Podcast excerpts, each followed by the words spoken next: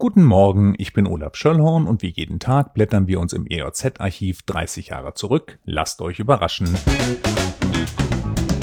Heute werfen wir einen Blick in die EOZ vom 25. Februar 1991, frisch ans Werk. Es war ein Montag, heute mit einem Sporttipp von Kopi und Dank an Peter.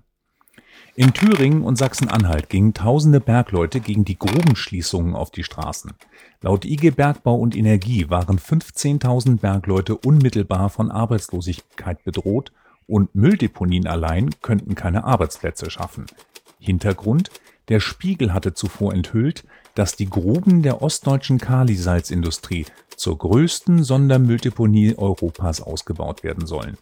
Bundesumweltminister Töpfer äußerte Kritik an der Darstellung des Spiegelartikels. Kommen wir nach Lüchow-Dannenberg.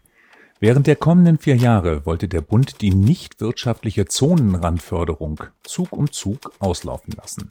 Das sorgte in der Kulturszene für Aufregung. Die EOZ zitiert in ihrem Lokalteil den Minister für Bundes- und Europaangelegenheiten in Hannover. Jürgen Trittin befürchtet einen Kahlschlag der Kulturträger, wenn die Pläne der Bundesregierung greifen würden. Dabei sei die Förderung sozialer und kultureller Maßnahmen im ehemaligen Zonenrand gerade jetzt besonders wichtig, da von dem Kulturangebot auch die neuen Länder profitieren würden. Sport. Eine echte Herausforderung, aber ich will es mal versuchen. Die Lüchower Gewichtheber.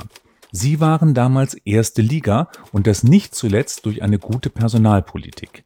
Bei den deutschen Meisterschaften gewannen die Lüchower Medaillen und selbst ohne ihre Top-Leute wie Peter Petschowski und Johann Czybylek dominierte die Mannschaft vom TuS Lüchow das Team von Heroes Berlin unangefochten. Das war ein wichtiger Meilenstein für Platz 1 in der Bundesliga Nord. Johann Czybyleks jüngerer Bruder Peter und Uwe Bergholz wurden im Bericht lobend erwähnt. Und ich habe das dringende Bedürfnis, wegen einer wahrscheinlich fehlerhaften Aussprache der polnischen Namen um Entschuldigung zu bitten.